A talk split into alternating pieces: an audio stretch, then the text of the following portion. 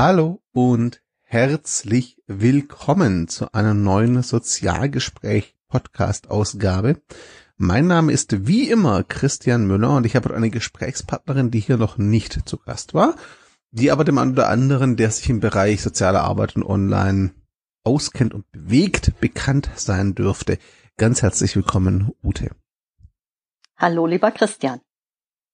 Liebe Ute, stell dich doch bitte mal kurz den Zuhörerinnen und Zuhörern vor. Wer bist du und was machst du? Ja, du hast mich ja gerade schon ein wenig äh, eingeleitet vorgestellt. Und zwar bin ich im Netz eher bekannt als die Social Media Gedönstante. Das ist auch in der Tat der Hashtag, äh, der mich da auszeichnet. Und ähm, ja, ich bin äh, bekannt, weil ich mehrgleisig unterwegs bin im Netz. Also mich findet man am ehesten auf Twitter und Facebook.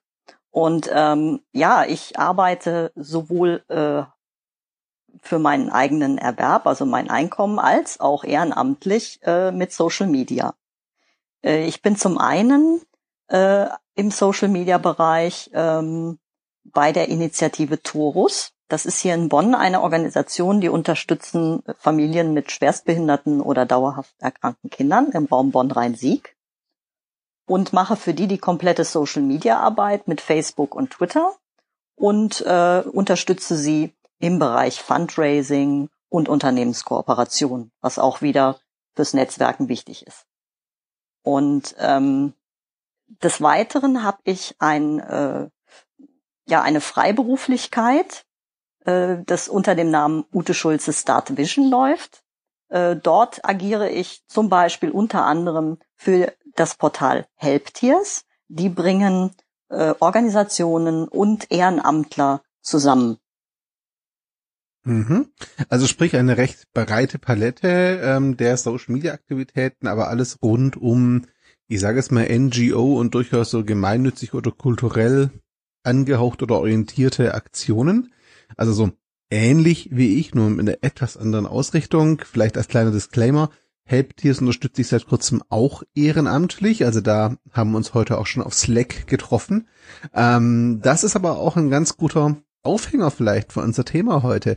Denn bei Helptiers ist es so bei anderen Projekten auch. Wir haben einen Slack-Channel, in dem sich das Team austauscht. Wer Slack nicht kennt, ist ein Messenger, mit dem man, finde ich, im Team sehr gut arbeiten kann.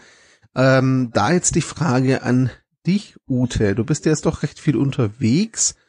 Wie erlebst du denn die Vernetzung der verschiedenen Akteure? Wird da viel miteinander gesprochen? Ist das eher abgeschottet? Wie siehst du das? Wie ist da deine Erfahrung? Wie tauschen sich Menschen, die in dem Bereich aktiv sind, aus?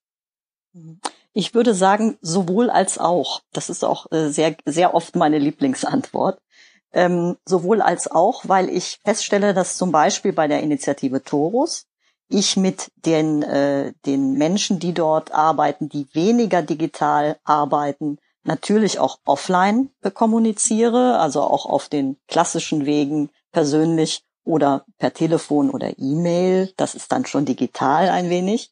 Äh, dann aber zum Beispiel mit der Geschäftsstellenleiterin, mit der Dagmar Sievertsen von der Initiative Torus, als auch bei Helptiers ähm, wirklich mit diesen Tools arbeite. Also ich, bei, bei der Initiative Torus benutzen wir überwiegend Trello zum Beispiel, um uns auszutauschen und machen sehr viel über die Messenger-Dienste. Das ist äh, dort der meistgenutzte Weg im digitalen Bereich. Und bei Helptiers äh, oder durch Helptiers habe ich dann äh, sozusagen Slack für mich entdeckt und äh, arbeite mittlerweile ähm, mit dem Gründer von Helptis mit dem Georg Stebner zusammen über Slack und natürlich allen anderen Ehrenamtlern wie dir, jetzt dann auch neu, ähm, auch zusammen in Slack. Mhm. Das sind so jetzt so die, die Team- und projektinternen Vernetzungen. Da wird dann zum Teil halt mit den von dir beschriebenen Tools gearbeitet. Aber wie läuft das Ganze denn so, wenn wir jetzt mal die Projektebene verlassen und so ein bisschen auf die Filterblase oder Branche schauen?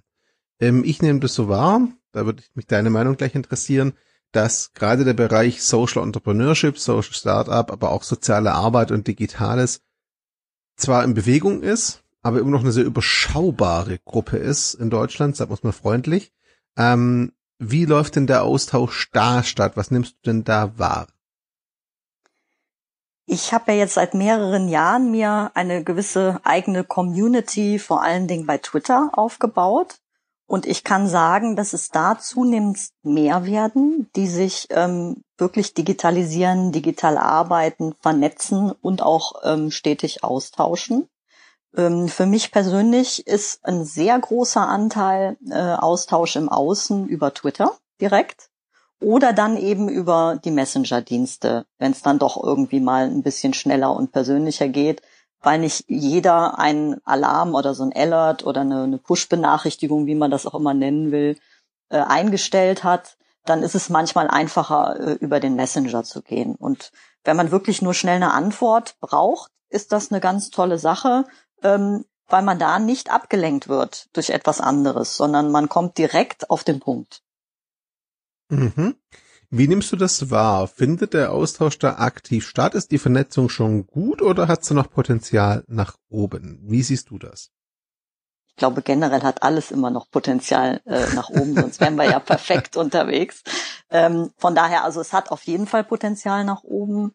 Ich bin äh, vielleicht deswegen, weil ich auch ein sehr positiv denkender Mensch bin, schon sehr zufrieden mit dem, was passiert. Also wirklich die Vernetzung im Außen ist für mich schon sehr weit fortgeschritten mit den Menschen in den Netzwerken. Mhm. Ähm, jetzt gibt's neben dem Online-Austausch, da zählen für mich zum Beispiel auch Facebook-Gruppen dazu, die thematisch ganz gut funktionieren teilweise, ähm, ja auch so Offline-Austausch-Events und Möglichkeiten. Ein Format davon war jetzt äh, im Jahr 2017 das zweite Mal schon das Barcamp Soziale Arbeit. Wie hast du das denn erlebt? Lass uns da mal ganz kurz zurückschauen. Mhm. Das war ja unter dem Hashtag Sozialcamp.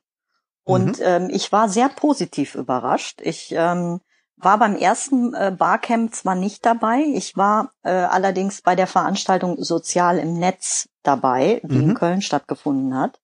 Und ich muss sagen, es hat einen gewaltigen Sprung getan in meiner Wahrnehmung.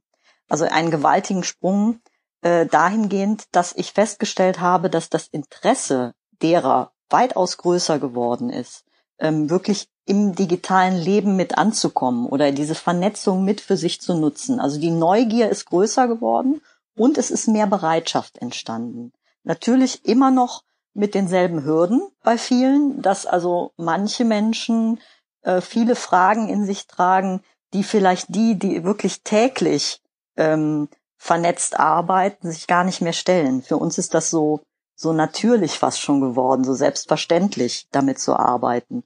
Und äh, die Menschen, die das nicht tun, haben in sich wirklich noch viele Fragen, die ihnen ähm, ja vielleicht auch nicht immer so beantwortet werden können. Vielleicht muss sie auch jeder für sich klären. Mhm.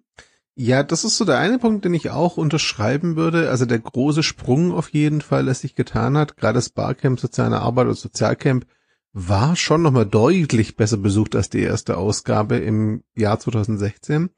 Und das andere ist, du sagtest gerade viele Fragen mit sich bringen. Was mir da immer wieder auffällt ist, wir haben auch ganz, ganz, ganz verschiedene Geschwindigkeiten und Level und Voraussetzungen innerhalb die, der Interessengruppe.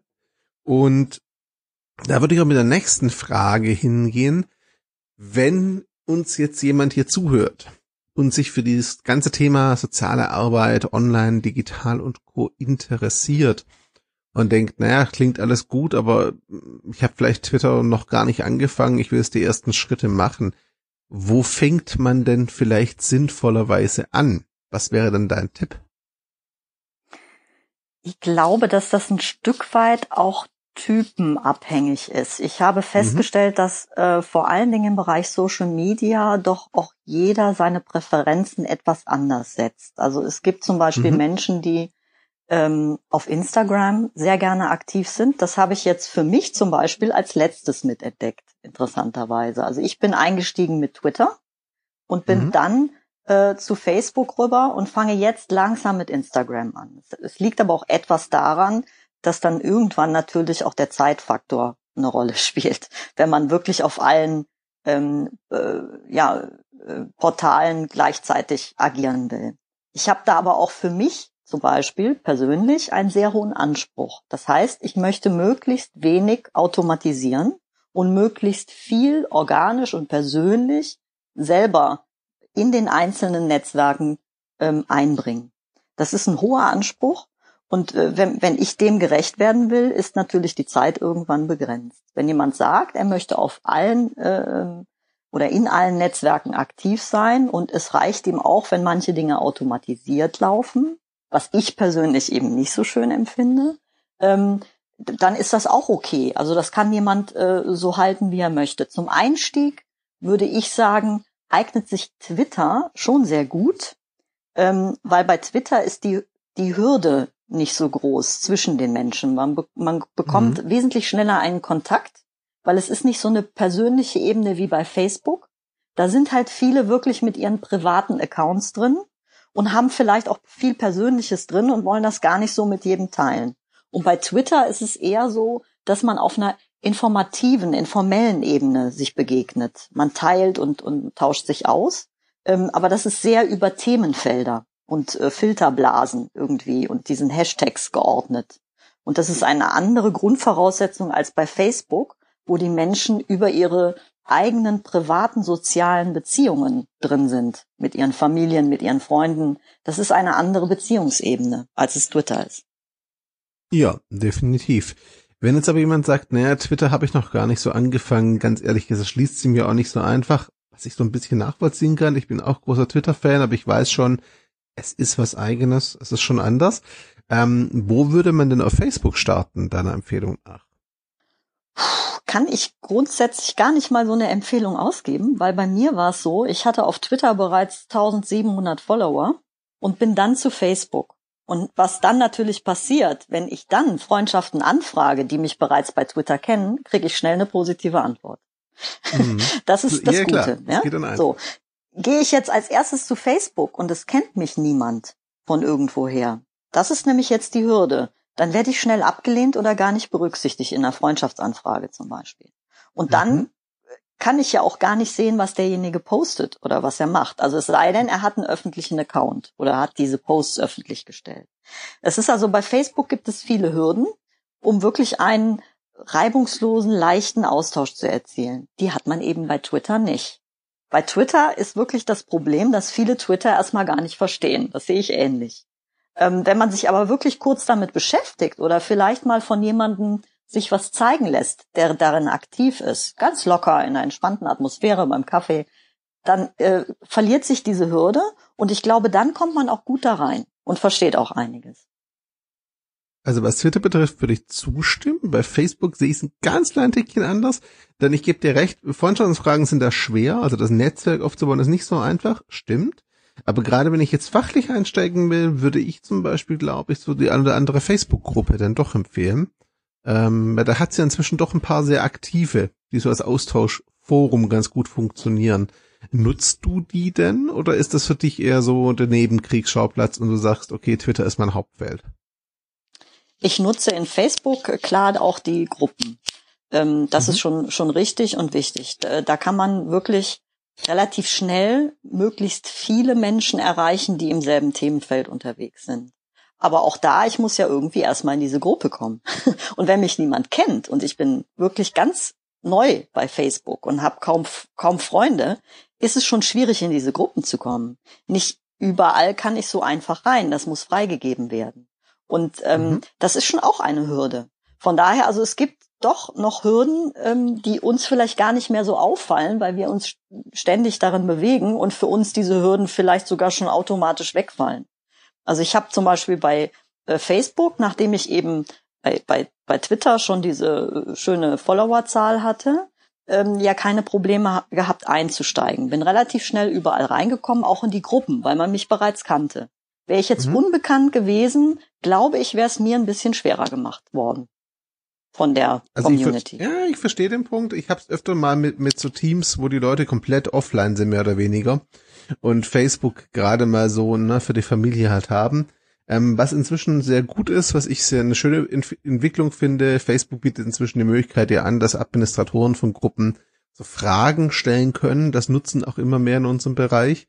Und wenn man sich dann die Zeit nimmt, die zwei, drei Fragen ordentlich zu beantworten, ist der Einstieg auch mit echt wenig Freunden in der Regel relativ easy tatsächlich.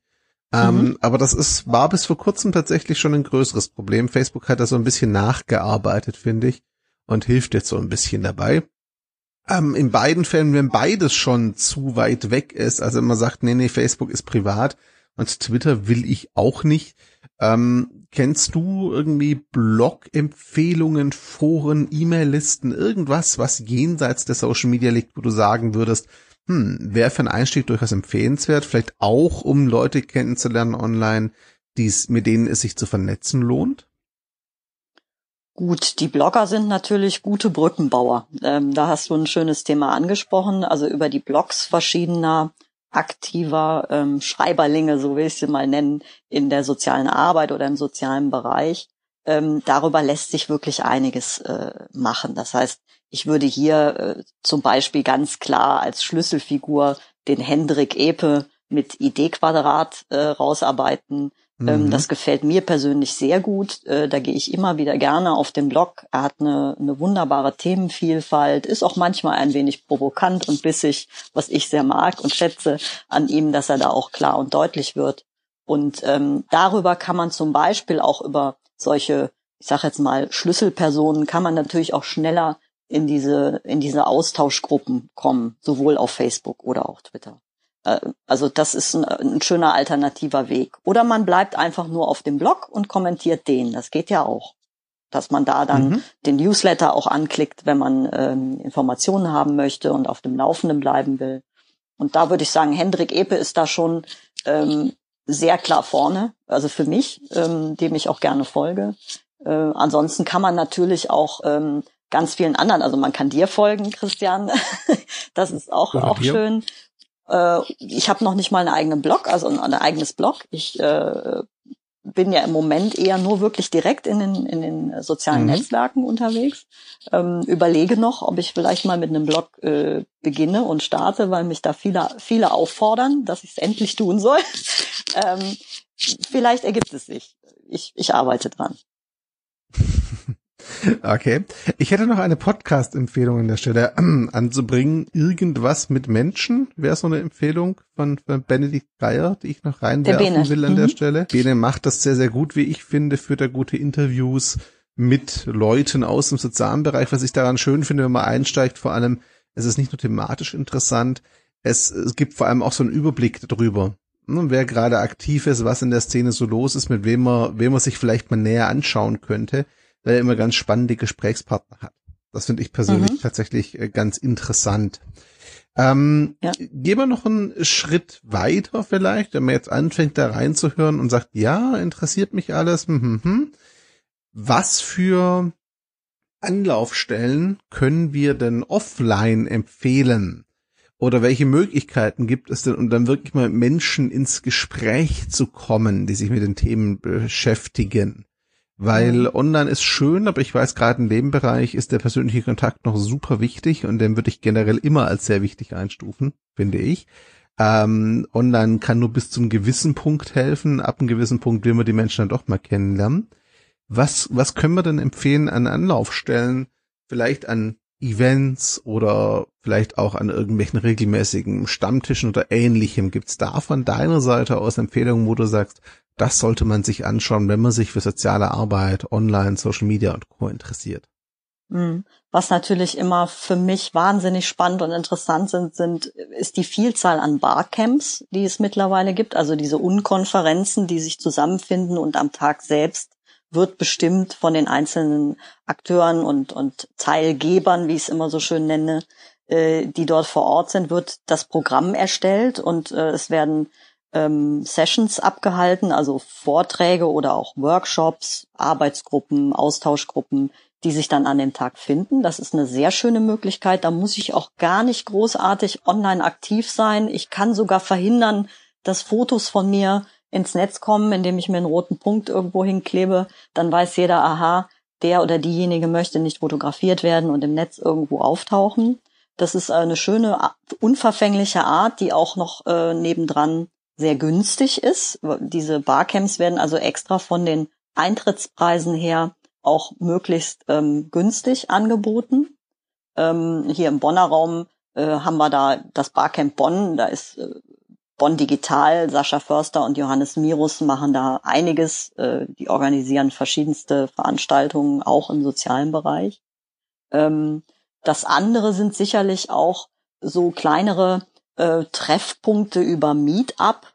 Ähm, diese Meetup-Gruppen sind auch selbstorganisierte Gruppen, die ähm, meistens kostenlos sind und wo man sich gegenseitig hilft, sich unterstützt, sich austauscht in verschiedenen Themenbereichen. Äh, zusätzlich kommt sowas wie die Social Bar. Ähm, da mhm. kann man auch mal hingehen. Die machen auch gerne mal einen Stammtisch oder eine Runde, wo man sich halt äh, ein wenig austauschen kann mit anderen. Also es gibt wirklich eine Vielzahl äh, an Möglichkeiten. Das war jetzt wirklich einfach mal so ein kleines Nesterstechen, was ich da gemacht habe, mhm. ähm, wo man ja. mal so reinfinden kann für sich. Äh, aber auch da ist es sehr schön zu gucken, vielleicht erstmal, und da ist auch schön, selbst wenn man nicht online ist, kann man ja bei Twitter, ohne dass man irgendwen kennt, über Hashtags ähm, zum Beispiel Hashtag soziale Arbeit oder Hashtag Barcamp, mal schauen, was so äh, los ist und was angeboten wird. Da findet man also sicherlich immer mal irgendwas. Genau, und äh, weil die Frage immer kommt, das höre ich sie immer wieder, ja, solche Events sind gerade auch für Einsteigerinnen und Einsteiger gedacht. Also niemand schaut einen da schräg an, wenn heißt, ich habe kein Twitter, ich kenne das alles nicht, ich bin das erste Mal da, ich bewege mich nicht online. Ähm, diese ganze Community ist zumindest meiner Erfahrung nach da sehr, sehr offen für Einsteigerinnen und Einsteiger. Ähm, und da freut man sich eher, wenn neue Leute dazu finden, als dass man da irgendwie abschätzig guckt. Das ist so ein Bedenken, das ich ganz oft antreffe bei, bei Einsteigerinnen und Einsteigern, wo ich dann einfach sage, nee, das ist genau so gedacht und jeder freut sich da oder heißt euch willkommen an der Stelle. Ähm, bleibt noch so ein, so, so ein letzter Aspekt, der mir und ich glaube dir auch sehr, sehr wichtig ist.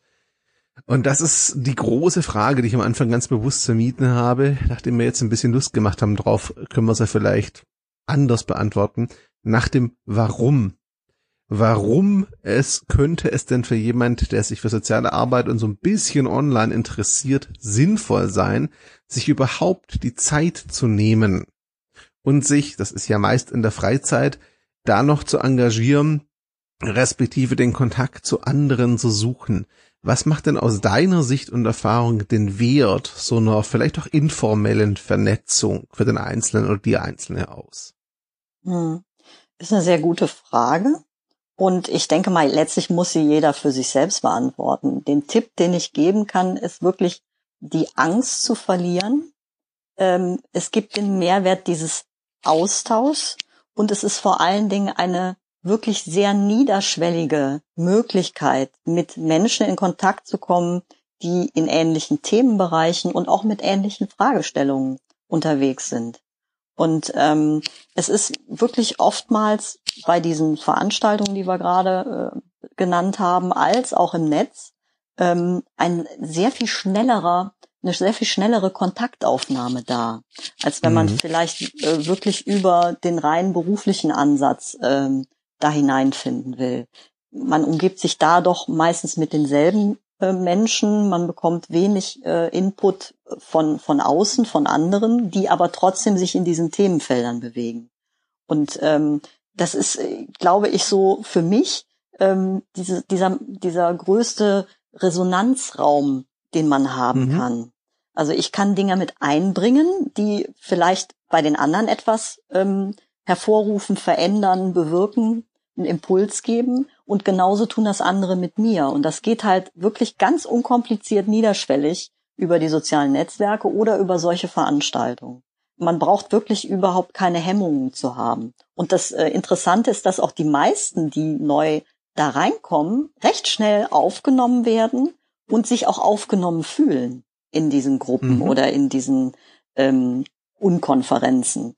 Und ähm, das ist schon was sehr Schönes. Also es ist auch vor allen Dingen für jemanden, der schon äh, aktiv ist online und der dorthin kommt auf solche Veranstaltungen, interessant, man kennt sich bereits. Also man hat bereits ja sich online vielleicht ausgetauscht und man sieht sich, man kennt ja auch das Foto und den Namen, man sieht sich vielleicht persönlich das erste Mal, aber es ist so, als wenn man einen alten Freund treffen würde, weil man sich schon online ausgetauscht hat. Das ist das Schöne, wenn man bereits online aktiv war. Trotzdem ist es eben auch so, wenn man neu hinzukommt und war online noch nicht aktiv, wird man wirklich ganz herzlich und offen aufgenommen, ähm, weil dieser Input von anderen sehr äh, hoch geschätzt wird, sehr wertgeschätzt wird. Ja, das definitiv. Und manchmal ist es so, das geht mir zumindest so, ich glaube, du hast das auch schon erlebt, dass es dann mancher vor Ort heißt, naja, stellt euch besser mal mit Twitter-Namen vor. Mit den Twitter-Namen kann ich was anfangen. Die realen Namen kann ich da gar nicht so zuordnen. Ähm, ja. Das gibt's manchmal, dass man voreinander steht und man sich eigentlich auf Twitter kennt und das erst dann klar wird, wenn man vom Twitter-Namen spricht.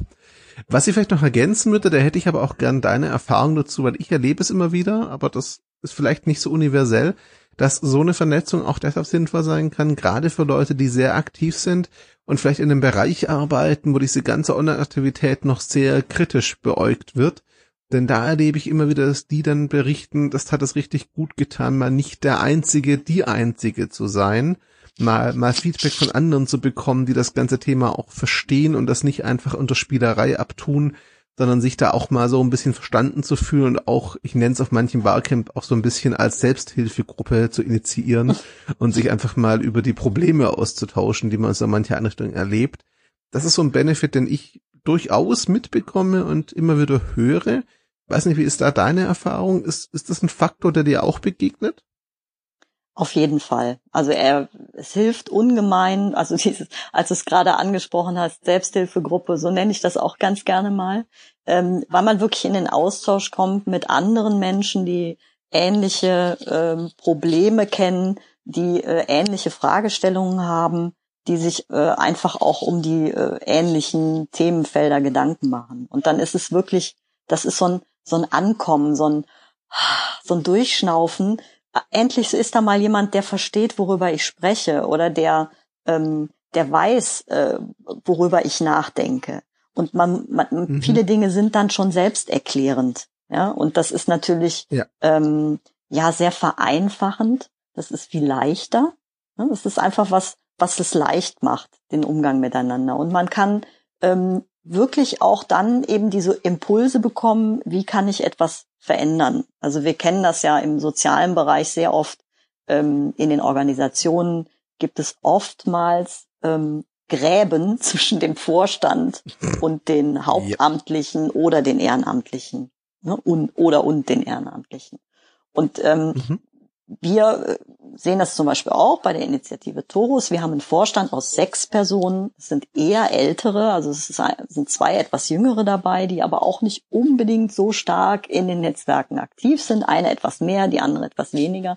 Aber vier dieser sechs sind wirklich gar nicht irgendwie digital affin. Also wirklich, wenn dann nur ganz äh, leicht irgendwie über äh, E-Mail oder so. Vielleicht haben sie noch WhatsApp als Messenger, wo sie sich mal irgendwie auch mhm. innerhalb der Familie austauschen. Aber es ist schon sehr, sehr wenig. Und ähm, wir merken zum Beispiel dieses Thema Institutional Readiness. Das ist also ein ganz großes Thema für mich, dass ich also sage, mhm. diese Bereitschaft der Institution, der Organisation, des Vorstands und so weiter, ähm, ist immer wieder ein großes Thema, weil von da wird nun mal alles gelenkt und gesteuert, immer noch. Wir haben da hierarchische Modelle in Organisationen, die ganz starr sind, oftmals. Und ähm, das, ja, ich sage jetzt mal, aufzubrechen, ohne die Menschen, die da damit mit zu tun haben und auch mitagieren, vor den Kopf zu stoßen, ohne sie irgendwie außen vor zu lassen, sondern immer wieder mit zu informieren. Das ist schon äh, ein großes Thema und ich glaube, das verbindet uns Digitale, ja, die also bereits digital sehr stark unterwegs sind, dass wir das kennen, dass wir diese Problematik kennen, die sich daraus ergibt. Wirklich allen Menschen irgendwie dieses Thema nahezubringen und sie nicht vor den Kopf zu stoßen, weil sie vielleicht mhm. gar nicht so viel damit zu tun haben. Und diese institutional readiness, es kann ja kann ja da sein und da sage ich immer so gerne diesen Satz, der ist das ist auch da, das ist so, ähm, wasch mich, aber mach mich nicht nass. Also ich hm, entscheide, ja. wir gehen in den digitalen Wandel. Aber wenn es dann darum geht, die Schritte, die einzelnen Schritte darin zu gehen, kommt man immer wieder, immer wieder an die gleichen Fragestellungen und Probleme. Und wirklich immer und immer wieder. Und man fängt immer wieder von vorne an, irgendwie in dieser Situation. Also es ist, äh, Es ist manchmal sehr zermürbend, sehr zäh und da hilft es natürlich, sich mit anderen auszutauschen und zu hören vielleicht an der Stelle haben wir das so gelöst oder an der Stelle haben wir das mal ausprobiert und da ähm, im Austausch zu bleiben. Das hilft. Das ist wirklich eine Selbsthilfegruppe. ja, und nicht nur Selbsthilfegruppe, ich denke einfach auch, wir haben auch da ganz unterschiedliche Erfahrungshorizonte und die unterschiedlichen Anrichtungen und Verbände und Träger sind ja auch sehr unterschiedlich weit. Ne? Da kann man ja auch von den Erfahrungen der anderen vielleicht, die auf einem ähnlichen Punkt gerade sind oder da schon mal waren, profitieren. Ähm, ich schaue gerade auf die Uhr. Wir haben so eine halbe Stunde ähm, jetzt schon aufgenommen. Sehr viel mehr wollte ich auch gar nicht von deiner Zeit in Anspruch nehmen. Deswegen komme ich so ganz langsam in Richtung Ende und stelle so meine, meine berühmt berüchtigte Abschlussfrage, die ich eigentlich fast immer reinnehme.